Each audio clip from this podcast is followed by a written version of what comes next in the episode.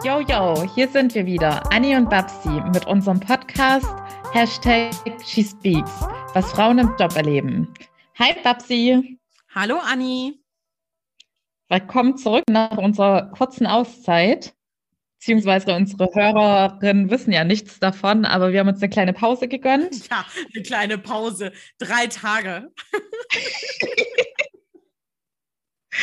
ja, es musste auch mal sein. Total erholt bin ich jetzt. Ja, das will ich doch hoffen. Erholt und motiviert legen wir heute wieder los. Genau.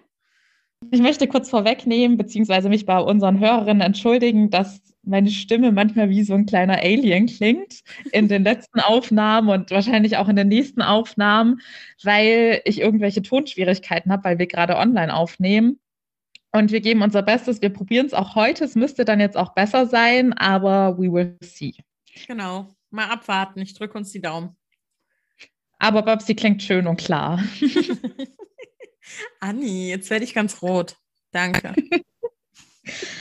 Was hast okay, du denn heute Babsi. mitgebracht? Was hast du mitgebracht, Anni, heute? Wir haben heute ein Thema mitgebracht, das mich sowohl fasziniert, als mir auch ein bisschen Angst einjagt. Okay. Zwar geht es heute um Psychopathen. Na, da bin ich gespannt. Natürlich habe ich wie immer eine Frage vorweg an dich. Und zwar, wie häufig verwendest du das Wort Psycho in deinem Wortschatz? Tatsächlich nicht so häufig, muss ich sagen, weil ich ähm, einfach nicht weiß, was das genau bedeutet. und ich versuche das dann um zu umgehen. Also ich sage jetzt nicht, boah, das ist voll der Psycho oder so etwas, das sage ich nicht. Aber ich sage dann doch häufiger, als, und da weiß ich eben nicht, ob das richtig ist, sage ich, die Person ist absolut verrückt, die ist irre. und ich weiß nicht, ob das wirklich so clever ist, das als Synonym zu nehmen. Ja, aber jetzt bin ich ganz ehrlich mit dir. Verwendest du das Wort häufiger im Zusammenhang mit meinen Stories? ja, mit dir vor allem. Ich sage mal, Anni ist verrückt, die ist irre. So ich, nehme das als Kompliment. Na klar, solltest du. Wieso sagst du das denn häufig? Mir ist es, glaube ich, ich weiß gar nicht, ob mir das so aufgefallen ist bei dir. Nee, ich persönlich tatsächlich auch nicht, aber tatsächlich die Leute, mit denen ich so rede, verwenden es doch recht häufig und sagen. XY ist ein Psycho. aber wahrscheinlich auch, weil ich dann verrückte Stories erzähle. Ja, gut, das ist, das ist ein fairer Punkt. genau, in unserem Fall geht es um einen vermutlich wahren Psychopathen. Man kann es ja immer nicht so eindeutig diagnostizieren. Ja. Und der Fall wurde uns von Lisa eingesandt. Okay. Ich habe kein Alter zu Lisa. Ich weiß nur, dass es in einem Konzern war. Also der Fall hat in einem Konzern gespielt. Mhm. Und sie hat zu dem Zeitpunkt schon drei Jahre dort als Chefsekretärin gearbeitet. Okay. Sie erzählt uns in dem Fall von ihrem neuen Chef, den wir in diesem Fall dann Frank nennen werden. Okay. Hallo Frank. und hallo Lisa. Nicht nur die Psychos hier begrüßen. Ja, das stimmt. Hallo Lisa. Genau, also Lisa ist zum damaligen Zeitpunkt, als Frank dann als ihr neuer Chef kommt, schon drei Jahre dort. Und Franks Position ist so zu beschreiben, er ist quasi ein Teil der Geschäftsführung und hauptsächlich für den Bereich Finanzen und Controlling verantwortlich. Okay. Und zu dem Zeitpunkt, als Frank in die Firma kommt, wie es halt so ist, wenn dann eine Führungskraft von außen reinkommt, wird ja immer schon vorher so ein bisschen gemunkelt und getuschelt, wer das so sein könnte und was die Person so mitbringt.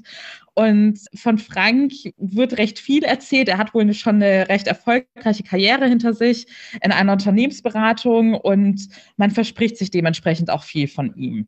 Mhm. Lisa hat keinerlei Erwartungen und ist einfach gespannt darauf und hofft, dass es ein angenehmer Chef sein wird. Ja. Vom äußeren Erscheinungsbild ist Frank sehr gepflegt und immer sehr charmant mit einem Lächeln auf den Lippen und sie hat auch einen sehr positiven Eindruck von ihm und empfindet die Arbeit mit ihm als angenehm. Okay. In den ersten Wochen muss sie als seine Sekretärin dann auch viele Meetings für ihn ausmachen und Frank möchte zunächst erstmal alle Führungskräfte kennenlernen. Danach widmet er sich dann auch den einzelnen Teammitgliedern und möchte jeden in einem persönlichen Gespräch kennenlernen. Mhm. Lisa fand das sehr positiv, weil sie es häufig erlebt hat, dass sich dann Leute aus der Geschäftsführung nicht für jeden so im Detail interessieren und fand es dann gut von Frank, dass er sich da die Zeit nimmt. Ja. Doch kurz nachdem all diese Termine dann durch sind, also in den ersten Wochen, erfährt dann Lisa den wahren Hintergrund der Termine. Denn Frank wollte sozusagen erstmal aufräumen und dementsprechend dementsprechend alle Leute kennenlernen und auschecken, wen er entlassen kann. okay, total, das macht immer noch einen super Eindruck, dieser Typ. Frank hat dann gleich, nachdem er nur wenige Wochen da war, drei Leute entlassen und allesamt waren schon mehrere Jahre in diesem Konzern tätig und zwei davon waren sogar Führungskräfte. Okay.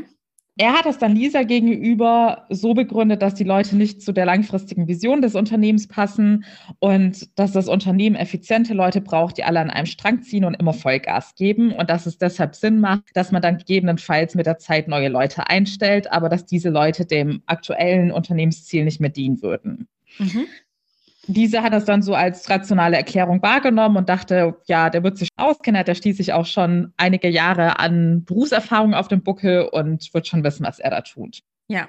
Durch diese Aktion, dass dann gleich zu Beginn seines neuen Jobs drei Leute entlassen worden sind, hat er sich natürlich auf eine gewisse Weise auch Respekt verschaffen und auch die ersten Ergebnisse, für die Frank gesorgt hat, sprechen dann so für sich. Also rein von den Zahlen her sieht alles super aus und er scheint die Erwartungen, die die anderen beiden Geschäftsführer an ihn hatten, auch zu erfüllen. Mhm. Doch dann, nach weiteren Wochen, kommt, also Lisa beschreibt es in ihrem Fall so, dass sie quasi klassisch wie bei einer Chefsekretärin auch vor seinem Büro dann ihren Schreibtisch hat und so auch immer mitbekommt, wer so bei ihm rein und raus geht. Okay. Dementsprechend hat sie dann mitbekommen, wie eine der Führungskräfte auf einmal weinend aus einem Meeting rausstürmt. ja. Dieses Ereignis hat sie dann natürlich etwas verwundert, weil das ja nicht gang und gäbe ist oder nicht gang und gäbe sein sollte. Okay. Und dann hat sie irgendwie unbewusst angefangen, sagt sie, dann ein bisschen mehr darauf zu achten, wie die Leute auf Frank reagieren. Mhm. Ihr ist dann auch bei anderen Führungskräften aufgefallen, dass keiner irgendwie so richtig happy zu sein scheint, wenn er aus Meetings mit Frank kommt. Mhm. Aber auch zu diesem Zeitpunkt konnte sie das alles noch nicht so richtig einordnen. Sie hat dann nur immer mehr vom Flurfunk so mitbekommen, dass Frank nicht so beliebt zu sein scheint und dass manche auch nicht so einen positiven Eindruck von ihm haben, wie Lisa ihn zu dem Zeitpunkt noch hatte. Okay. Aber weil Frank zu ihr immer super nett und freundlich ist, ist sie da auch keineswegs eingeschüchtert und dementsprechend hat sie dann, nachdem sie schon drei Monate mit Frank zusammengearbeitet hat, hat sie sich sicher genug gefühlt, ihn auch nach einer Gehaltserhöhung zu fragen, weil sie war ja schließlich schon über drei Jahre in dem Konzern. Mhm. Sie hat dann mit ihm einen Termin vereinbart. Sie hatte auch an dem Tag das Gefühl, dass es für Frank gerade eine sehr stressige Phase war, aber nichtsdestotrotz dachte sie, ihre, es hatte ja nichts mit ihrem Anliegen zu tun.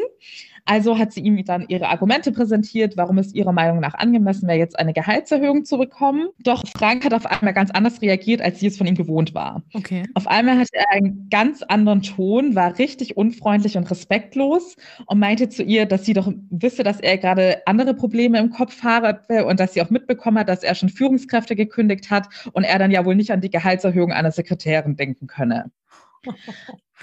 Mhm. Lisa war dann sprachlos, aber Frank hat sich regelrecht in Rage geredet und meinte dann noch, ja, sie müsse erstmal ihren Mehrwert beweisen, bevor sie einfach immer nur weiter fordert und dass er sowas überhaupt nicht haben, gerne hat, dass Leute immer nur fordern, anstatt zu leisten und dass das Gespräch hiermit auch für ihn beendet sei. Okay, super, er ist richtig sympathisch. Mhm. Dieser Tag hat dann für Lisa alles verändert, weil sie hatte wirklich sie beschreibt es so, sie hatte das Gefühl, dass plötzlich eine vollkommen andere Person vor ihr saß und nicht der Chef, den sie bis zu diesem Tag zu glauben kannte. Ja. Sie war dann an dem Tag so wütend und hat darüber nachgedacht zu kündigen, weil sie dann in ihrem Kopfkino sich vorgestellt hat, wie aufgeschmissen Frank wäre, weil sie doch schon viele wesentliche Aufgaben und Projekte für ihn mit betreut hatte. Ja. Aber wie wenn Frank das auch realisiert hätte, kam er dann am nächsten Tag wieder mit seinem perfekten Lächeln zur Arbeit und entschuldigte sich bei Lisa. Aha. Er meinte dann, dass er ihre Arbeit natürlich sehr zu schätzen wisse und dass er ihre Unterstützung für die anstehenden, für die nächsten anstehenden Projekte auf jeden Fall wieder wesentlich sei und dass man dann nach diesen Projekten und nach einem erfolgreichen Verlauf dann nochmal das Gespräch fortsetzen könne. Mhm. Lisa sagt, sie hat dann gute Miene zum bösen Spiel gemacht, denn sie hatte das Gefühl, er hatte am Vortag sein wahres Gesicht gezeigt und wusste, dass das nun diese Freundlichkeit, also dass sie diese Freundlichkeit nun mit Vorsicht genießen sollte. Ja. Lisa betont, dass es sehr viele kleinere Vorfälle gab, aber sie versucht sich jetzt, es ist sowieso schon ein längerer Fall, auf die wesentlichen Sachen zu beschränken. Okay. Und deshalb erzählt sie uns jetzt nun von dem nächstgrößeren Ereignis, das dann auch circa zwei Monate später stattgefunden hat. Mhm. Lisa sollte für Frank ein paar Recherchen anstellen, weil Frank anhand der Sachen, die Lisa recherchieren sollte, anscheinend plante, die Produktion in ein dritte Weltland zu verlagern. Mhm. Lisa forderte dann die gewünschten Informationen für ihn an und bekam dann durch die Termine, die sie organisieren musste und dadurch, dass sie auch manchmal was aus den Terminen raushören konnte und auch wiederum vom Flurfunk mit, dass Paul, der Produktionsleiter, ja dann quasi von Frank vorgeschickt wurde, diesen Vorschlag der Geschäftsführung zu präsentieren. Oha. Sie bekam auch mit, dass er Paul diesen Vorschlag sehr schmackhaft machte und ihm damit suggerierte, dass ihm auch eine Beförderung ausstehen würde, wenn die Geschäftsführung dann erkennt, was für clevere Ideen er hat, um Kosten einzusparen. Mhm. Super clevere Idee. Paul vertraute Frank leider und witterte mhm. seine große Karrierechance. Mhm. Voller Stolz hat er dann in einem Meeting mit den anderen beiden Geschäftsführern diesen Vorschlag präsentiert und auch natürlich die möglichen Kosteneinsparungen. Doch die anderen beiden Geschäftsführer haben alles andere als positiv darauf reagiert und waren regelrecht empört, wie er auf so eine Idee kommen würde, da er doch wisse, welche Unternehmenswerte man nach außen vertritt. Mhm. Zur Überraschung von Lisa tat Frank in dem Meeting dann so, wie wenn er auch vollkommen überrascht sei und ebenfalls empört sei. Was für ein auch Wandel. Paul, Wo kommt denn diese Idee her? Ich bin ja ganz perplex. Mhm. Spannend. Wer aber noch perplexer war, war natürlich Paul. der arme Paul. Oh mein Gott, direkt ins Messer gelaufen. Ei, und der Paul von der Persönlichkeit auch niemand war, der sich dann im, in einem Meeting mit der Geschäftsführung getraut hätte, Frank gegenüber Widerworte zu sprechen, hat er, er war so überrascht und eingeschüchtert, dass er dann auch erstmal nichts dazu gesagt hat. Ja. Stattdessen hatte Paul dann mit Frank das Gespräch gesucht, um dieses vermeintliche Missverständnis zu klären. Mhm. Das nächste, was Lisa dann mitbekam, war, dass Frank zwei Wochen später, nee, nicht Frank, sorry, dass Paul zwei Wochen später von Frank gekündigt wurde. Ja. In den Augen der anderen beiden Geschäftsführer stand Frank dann natürlich wieder super da, da er scheinbar auch die Unternehmenswerte vertritt und konsequent durchsetzt. Ja, und durchgreift, ja, genau. Ja. Mhm. Daraufhin recherchierte Lisa etwas im Internet, da sie dieses Verhalten von Frank doch sehr auffällig fand und auch dieses manipulative Verhalten gegenüber Paul fand sie schon sehr erschreckend. Ja. Und sie wollte schließlich wissen, mit wem sie es da zu tun hat, da sie sehr eng mit ihm zusammenarbeitet mhm. oder arbeitete. Mhm. Und so stieß dann Lisa auf das Bild eines oder auf das psychologische Krankheitsbild eines Psychopathen. Mhm. Und dort fand sie viele Erkennungsmerkmale, die auf Frank passten. Okay. So erzählt Lisa im Folgenden, dass sie zum Beispiel gelesen hatte, dass Psychopathen gewisse Ge oder Gefühle generell nicht nachempfinden können und auch kein Empathievermögen haben und es schon in frühen Kindheits- und Jugendjahren lernen, Gefühle von anderen Personen abzuschauen und dann dementsprechend nachzuahmen. Mhm. Also beobachtete sie Frank nun genauer. Und so fielen ihr Kleinigkeiten auf. Zum Beispiel, dass er bei Team-Events genau darauf achtete, wann alle Leute lachten oh und dann auch sofort mit einstieg, aber immer leicht verzögert. Oh, das ist ja so creepy. ja, da scheint Frank seine Psychopathiefähigkeiten noch nicht perfektioniert zu haben. Ja, noch nicht ganz, ja.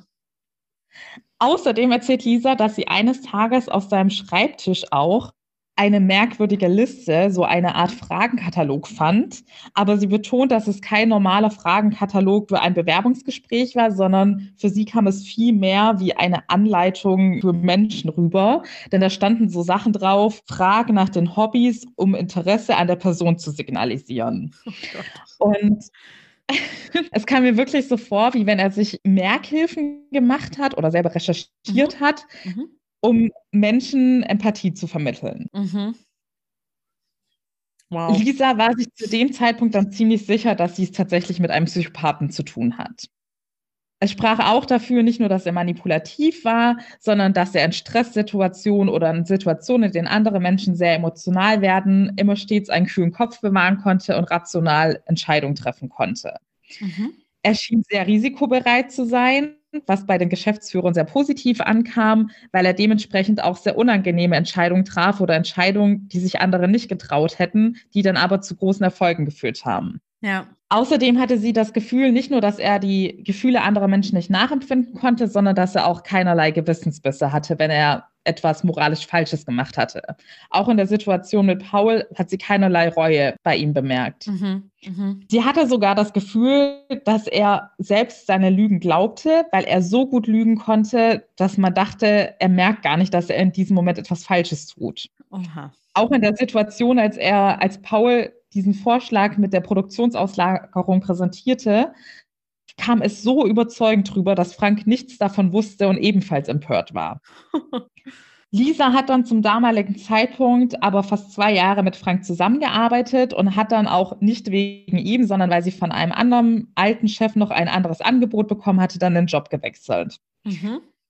Kurz nachdem sie die Firma verlassen hatte, hat sie dann aber über Freunde mitbekommen, dass Frank nun wohl aufgeflogen war. Es war natürlich nicht die offizielle Version, aber das war eben das, was wieder so getuschelt und gemunkelt wurde. Und dass er leider aber zu dem Zeitpunkt schon sehr viel verbrannte Asche hinterlassen hatte.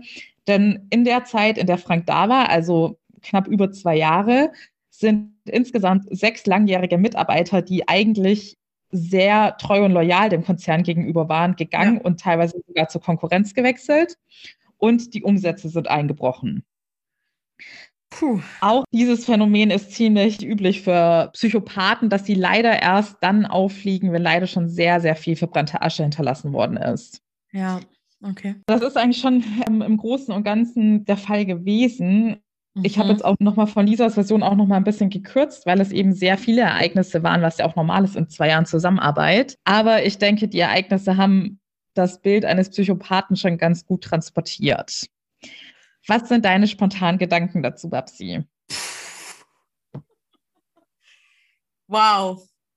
Ja, also wie gesagt, ich habe, äh, oh Gott, langsam. bei der ersten, bei der ersten Frage, die du gestellt hast, ob ich das Wort Psycho benutze, habe ich ja Nein gesagt. Und mhm. ich tue mich immer noch, ich tue mir immer noch schwer damit, ähm, tatsächlich dieses Wort weiterhin zu benutzen. Ich fand das ganz gut äh, aufgeschlüsselt auch noch einmal. Also woran erkennt man denn eigentlich jemanden, der so psychopathische Züge hat äh, und so weiter. Aber ich kenne ja diese Person einfach auch nicht und ähm, ich weiß auch gar nicht, wie häufig oder wie selten man jemandem begegnen kann. Nichtsdestotrotz, diese Geschichte, die ist sehr erschreckend, muss ich sagen. Und zwar ja, gut, opportunistisch. Ich meine, das ist nochmal so ein Thema, das wird jetzt kommen. Also, dass man nur nach seinem eigenen Wohl, sage ich mal, schaut. Das ist, glaube ich, kein Alleinstellungsmerkmal oder alleine das reicht, glaube ich, nicht, um äh, von jemandem behaupten zu können, okay, der hat psychopathische Züge oder der ist ein Psychopath oder eine Psychopathin. Aber all diese Punkte so zusammengenommen mit dieser Liste, wie man sich zu verhalten hat und immer dieses leicht verzögerte Lachen. Also ich meine, das könnte auch dafür äh, stimmen, dass er dafür stehen, äh, dass er vielleicht keinen Humor hat oder Humor einfach nicht versteht. Aber wenn er das dann immer so macht und die Person irgendwie immer so beobachtet, dann ist das schon ein bisschen seltsam. Das klingt auf jeden Fall nicht wirklich sozial kompatibel. Und ja. ähm, also es ist ja doch schon sehr, ich sag mal, ich sag, also nicht berechnend, sondern so rigoros. Also entweder My Way oder Highway, das haben ja viele Führungskräfte, ähm, noch so, ich sag mal, älteren Kalibers, habe ich das Gefühl. Nichtsdestotrotz, was er da mit Paul abgezogen hat, das ist natürlich nochmal ein ganz neues Level. Sich so zu verhalten und dann seinen Müll, sage ich mal, dann so unbe also unbekümmert aufzuräumen und wirklich das so nach außen zu tragen, als ob man rein gar nichts äh, jemals darüber gedacht hätte, dass äh, oder gar keine Zweifel entstehen könnten, dass er ähm, da, dass er eine andere Meinung gehabt hat oder es gar seine eigene Idee gewesen ist. Das ist äh, schauspielerische, äh, ja, wunderbare Kunst, die da zutage geliefert, geliefert wurde. Ja. ja, und vielen Dank nochmal an Lisa für diesen Fall, denn äh, dass sie das so uns auch nochmal, ich sag mal, genau irgendwie geschildert hat, das ist ja auch nicht aller Tage. Also vielen Dank für die Mühe, Lisa. Ich hoffe, dass äh, deine neue Führungskraft äh, nicht solche Züge zeigt. Ja, das war, ich meinte, das war einer ihrer alten Vorgesetzten. Deshalb gehe ich mal davon aus, dass sie bei ihm gute Erfahrungen gemacht hatte. Aber ja. ja, mit der schauspielhaften Kunst hast du schon ganz gut getroffen. Das ist tatsächlich auch so, wie Lisa es dann wohl wahrscheinlich auch recherchiert hatte, so, dass Psychopathen antizipieren, was andere von ihnen erwarten, und zwar mit äußerster Präzision. Also sie ja. sind da wirklich von klein auch schon geschult, ihre Mitmenschen zu beobachten, auch sehr gut intuitiv einzuschätzen und bedienen dann diese Erwartungen. Mhm. Es ist dann auch schon fast eine schauspielhafte Inszenierung, die sie da an den Tag legen.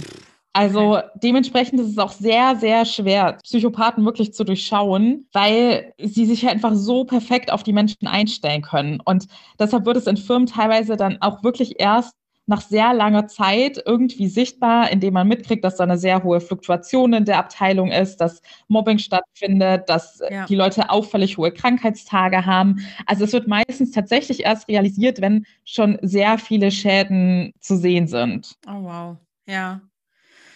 Ja, ich finde, das ist einfach wirklich irre, muss ich ganz ehrlich sagen. Äh, mir ist so etwas tatsächlich noch nicht, oder hoffe ich jedenfalls, dass mir das noch nicht über den Weg gelaufen ist. Jedenfalls habe ich das so noch nicht beobachtet. Ich finde, das ist auch erstaunlich, wie sehr die Person dann dieses Schauspiel aufrechterhalten äh, können, so wie Frank es getan hat, äh, dass sogar die Geschäftsführung oder die Person, die ja unmittelbar mit der Person zusammenarbeiten, denen das gar nicht auffällt oder das vielleicht auch gar nicht interessiert. Kann ja auch gut sein, dass man es vielleicht toleriert, weil die Ergebnisse stimmen. Ja, genau. Das ist das Problem dadurch, dass die Leute so oder dass Psychopathen so risikobereit sind und doch recht rational sind, wirken sie meistens sehr ehrgeizig auf ihr Umfeld und man hat das Gefühl, das sind wahre Erfolgsmenschen, die wissen, was sie tun und die sich nicht von Emotionen leiten lassen. Und dadurch ist der erste Eindruck meist sehr, sehr positiv, weil es bei Psychopathen genau die Eigenschaften erfüllen, die man sich von Führungskräften sozusagen erhofft. Okay. Ja gut, aber dann ja umso mehr ein Warnsignal eigentlich dazu laufen, wenn man so jemanden kommen sieht ja, also erstaunlich wirklich für mich, dass das irgendwie so lange dann doch toleriert bzw. nicht weiter beachtet worden ist. Glaubst du denn, dass es mehr Männer oder mehr Frauen gibt, die psychopathische Züge aufweisen? Ich wusste, dass du das fragen wirst. Boah, das ist eine sehr gute Frage, das weiß ich nicht. Aber jetzt mal ganz ehrlich, Anni, glaubst du, dass du schon mal einem Psychopathen oder einer Psychopathin mal über den Weg gelaufen bist? Weil ich weiß es nicht, vielleicht, also ich kann noch nicht mal darüber nachdenken, ob ich jemandem begegnet bin, der so solche Züge gezeigt hat, also nicht jedenfalls so spontan, dass ich dann sagen könnte, oh ja, also das war auf jeden Fall eine Frau, also will ich jetzt erstmal sagen, mehr Frauen oder das war auf jeden Fall ein Mann. Äh, dementsprechend sind es immer Männer. Das kann ich einfach nicht sagen. Bist du schon mal so jemandem begegnet? Ja, also ich glaube mindestens zwei Personen, die solche Züge aufgewiesen haben. Und ich habe es aber auch okay. immer erst im Nachhinein realisiert und auch erst, als ich mich mit diesem Thema auseinandergesetzt habe, weil ich fürchte, dass es doch noch, also ich muss sagen, ich habe da so ein bisschen den Blick für verloren, weil ich in dieser Welt jetzt irgendwie so drin bin und mich öfters damit auseinandersetze. Und deshalb gehe ich davon aus, dass irgendwie jeder weiß, woran man Psychopathen erkennen kann und was typisch für Psychopathen ist. Aber ich glaube, ja. dass ganz viele Leute da irgendwie noch gar nicht richtig aufgeklärt sind und dass ja, eben. Genau. genau, und es dementsprechend dann auch gar nicht erkennen können. Also ich meine, wenn man nicht von diesem Phänomen weiß oder auch nicht weiß, wie man es erkennen könnte, wie sollte man es dann auch realisieren? Ja, genau, richtig. Und was ist jetzt die Antwort? Hast du es recherchieren können, ob es mehr äh, weibliche oder männliche ähm, äh, Psychopathen gibt? Ja, also es ist keine eindeutige Antwort. Also der, die meisten Leute gehen davon aus oder die meisten Quellen, die ich gefunden habe, dass es tatsächlich mehr männliche Psychopathen gibt, einfach weil es da mehr nachgewiesene Fäll, Fälle gibt. Aber ah, es wird auch immer wieder betont, dass weibliche Psychopathinnen einfach, oder weibliche Psychopathen, zwar jetzt doppelt gemoppelt, einfach subtiler sind und man da diese manipulativen Taktiken nicht so einfach durchschauen kann. Außerdem ist es so, ah. dass man sagt, also es ist erwiesen, dass auffällig viele Leute, die tatsächlich kriminell werden und auch im Gefängnis sitzen, Psychopathen sind. Also man sagt so 40 bis 70 Prozent. Da habe ich auch unterschiedliche Zahlen gefunden. Was? Genau. Und da gibt es eben halt auch wesentlich mehr Männer als Frauen, die kriminell geworden sind. Und Gut, aber die Spanne ist natürlich auch groß, ja? 40 ja. bis 70 Prozent. äh, aber nichtsdestotrotz wesentlich höher, als ich jemals hätte schätzen können. Ich hätte sowas gesagt wie 2 Prozent. Ja, also die 40 Prozent habe ich so tatsächlich sehr oft gefunden. Wenn wir mal bei ja. den Zahlen bleiben, ich hab, wollte gerne eine Zahl wissen, wie viele Leute denn statistisch gesehen überhaupt psychopathisch sind. Da habe ich auch unterschiedliche Zahlen ja. gefunden, aber fast alle haben Zahlen zwischen 1 bis 5 Prozent der Bevölkerung angegeben.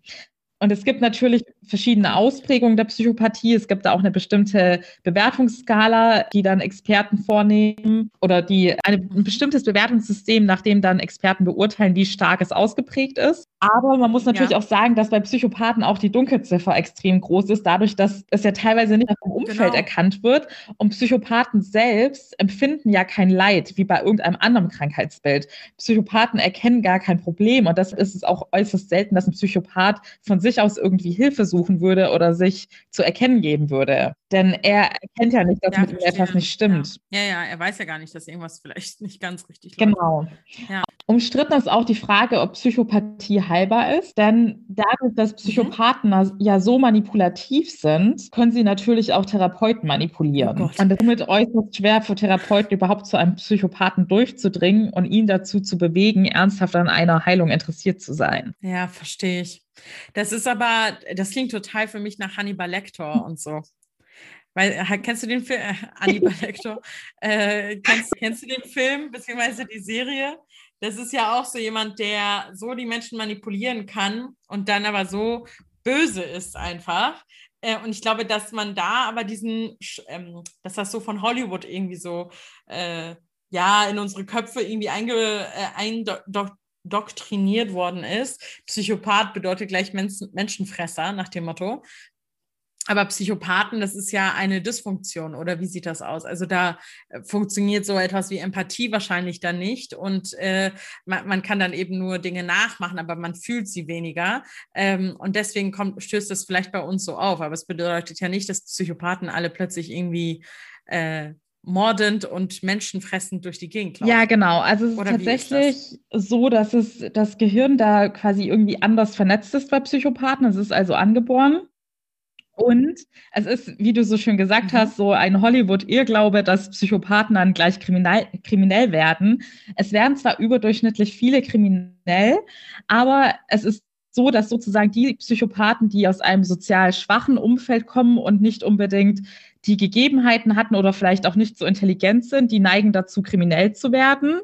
Und die intelligenteren Psychopathen oder die, die bessere Bildungsmöglichkeiten hatten, die sind dann tatsächlich vermehrt in den Führungsetagen zu finden. Ah, okay. Warum glaubst du, ist das so, dass Psychopathen, also die intelligenten Psychopathen, besonders oft erfolgreich sind? Du meintest ja vorhin, Anni, dass sie unfassbar logisch denken, dass sie, glaube ich, alles, ich sag mal, emotionale oder für sie wahrscheinlich eben auch nicht greifbare ausblenden können. Und damit bist du ja ganz häufig sind es ja logische Probleme oder Probleme, die man mit Logik lösen kann aber es äh, vielleicht irgendwie politische Spielchen dahinter stecken oder dass es emotional nicht geht, sonstiges.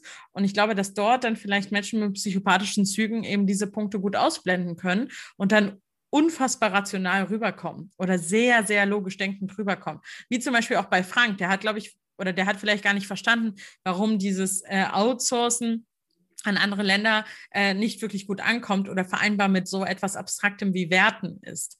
Ähm, und dementsprechend glaube ich einfach, dass die, äh, dass Personen mit solchen Zügen dadurch total erfolgreich rüberkommen, weil sie sich auf das Wesentliche oder auf diese Core-Logik fokussieren können und dabei aber natürlich auch Faktoren ausblenden, die dann doch äh, stoppen könnten. Ja, genau, sehr gut. Also wenn man sich mal so eine Welt vorstellt, man kann das ja als normaler Mensch gar nicht so einfach, in der man gar kein Gewissen hat und auch keine ja. Angst vor irgendwelchen Risiken, dann würde man ja automatisch viel einfacher Entscheidungen fällen können. Mhm. Und wer wagt, der gewinnt.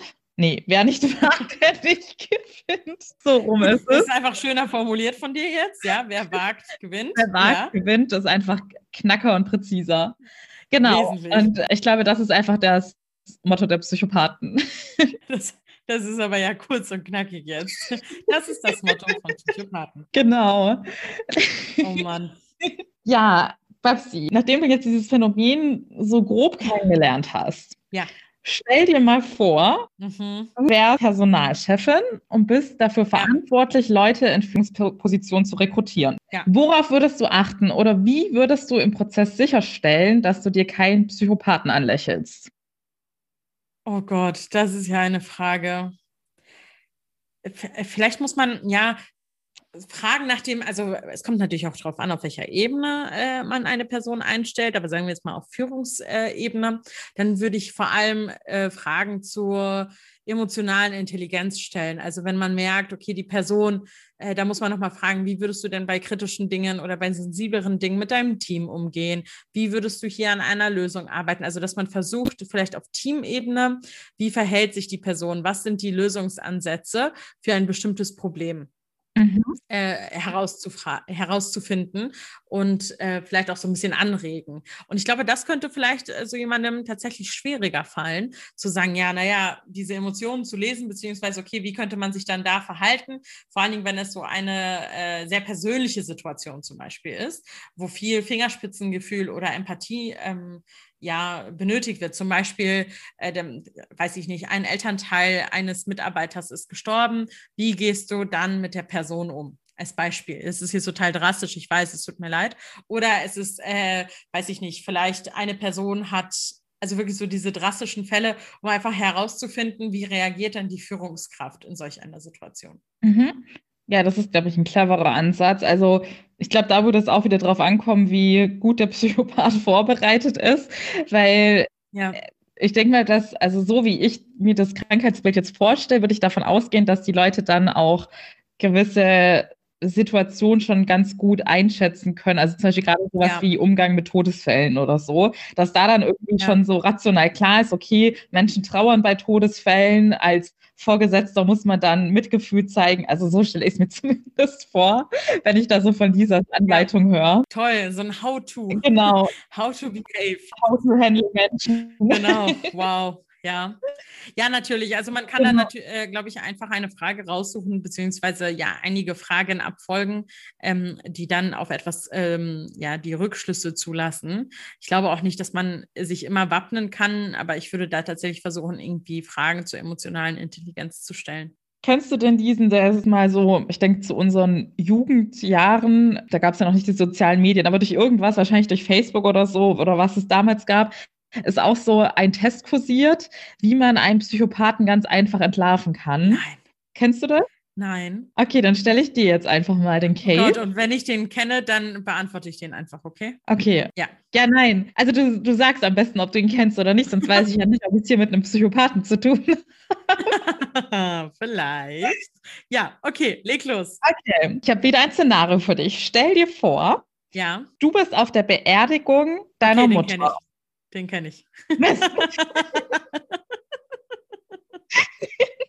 aber äh, den habe ich auch schon häufiger mal durchgeführt mit Personen. Okay, aber das äh, ja, das stimmt, das stimmt. Jetzt kommt es wieder. Das ist aber Jahre her, Anni. Das ist ja Jahre her, dass das mal so getrennt ist. Ja, wir sind ja auch schon jahrelang nicht mehr in unserer Jugend. ja, das stimmt. Das ist Monate her gewesen. ähm, aber stell, erzähl doch mal den Case. Ich kann mich nämlich nicht mehr so ganz konkret dran erinnern. Aber ja. Okay, also mal gucken, ob du die Lösung noch kennst. Mhm. Du bist auf der Beerdigung deiner Mutter. Ja. Und siehst dort auf einmal deinen absoluten Traummann, aber du kannst diese Person nicht einordnen und kennst sie nicht. Ja. Was machst du, um diese Person wiederzusehen? Ja, ich weiß, was ich dann mache. was? Also, ähm, es, äh, das, das gibt es ja eine Pointe von dieser Geschichte. Soll ich die schon vorwegnehmen? Ich glaube, heutzutage würden alle sagen, ich lade mir Tinder runter. ja, stimmt, genau. Ich lade mir Tinder runter und dann swipe ich durch. Aber damals ging das noch nicht.